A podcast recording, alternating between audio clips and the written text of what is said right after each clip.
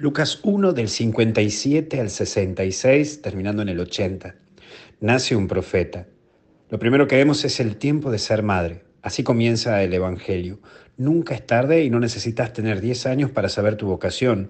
Puede ser a los 20, a los 30, a los 50, pero necesitas encontrar tu propósito. Te lo vuelvo a repetir, necesitas encontrar tu propósito, tu pasión, tu eje, ese eje que le da el sentido a tu vida, eso que hace que la vida valga la pena. Alguna vez un sacerdote me sugirió que pase por un cementerio y lo hice. Sí, como lo lees o lo escuchás. Pasé por un cementerio por una recomendación de un sacerdote. Me hizo pasear por un cementerio. En ese momento de soledad, cuando iba caminando, me di cuenta lo frágil que es la vida.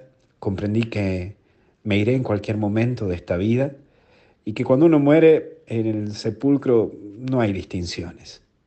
No importa lo que hayas construido en la vida, todos vamos para allá.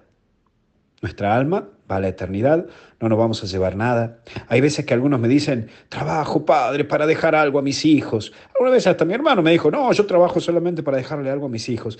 Mira, te digo que ellos se enfrentarán también problemas, ¿eh? Y posiblemente vendan cosas que vos mismo le dejes. Lo único que podemos hacer en la vida es dejar un legado. Sí, solo eso. La cercanía con la muerte me hizo y me hace valorar la vida y vivir un día a la vez. Y eso también te lo invito, un día a la vez. Como le decía, ¿te acuerdas de, de Pola a Messi cuando terminaban cada partido del Mundial? Un paso a paso.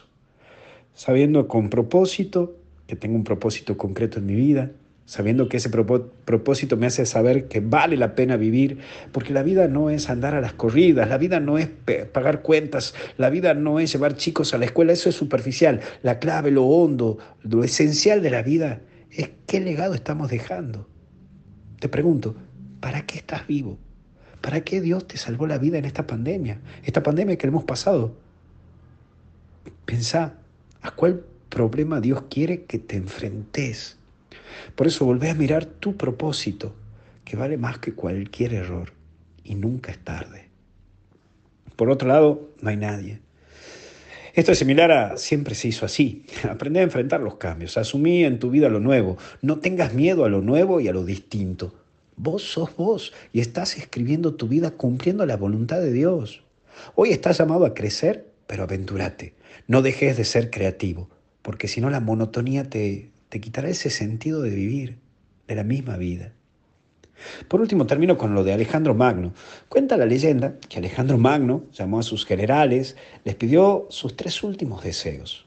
Primero era que los mejores médicos lleven su ataúd.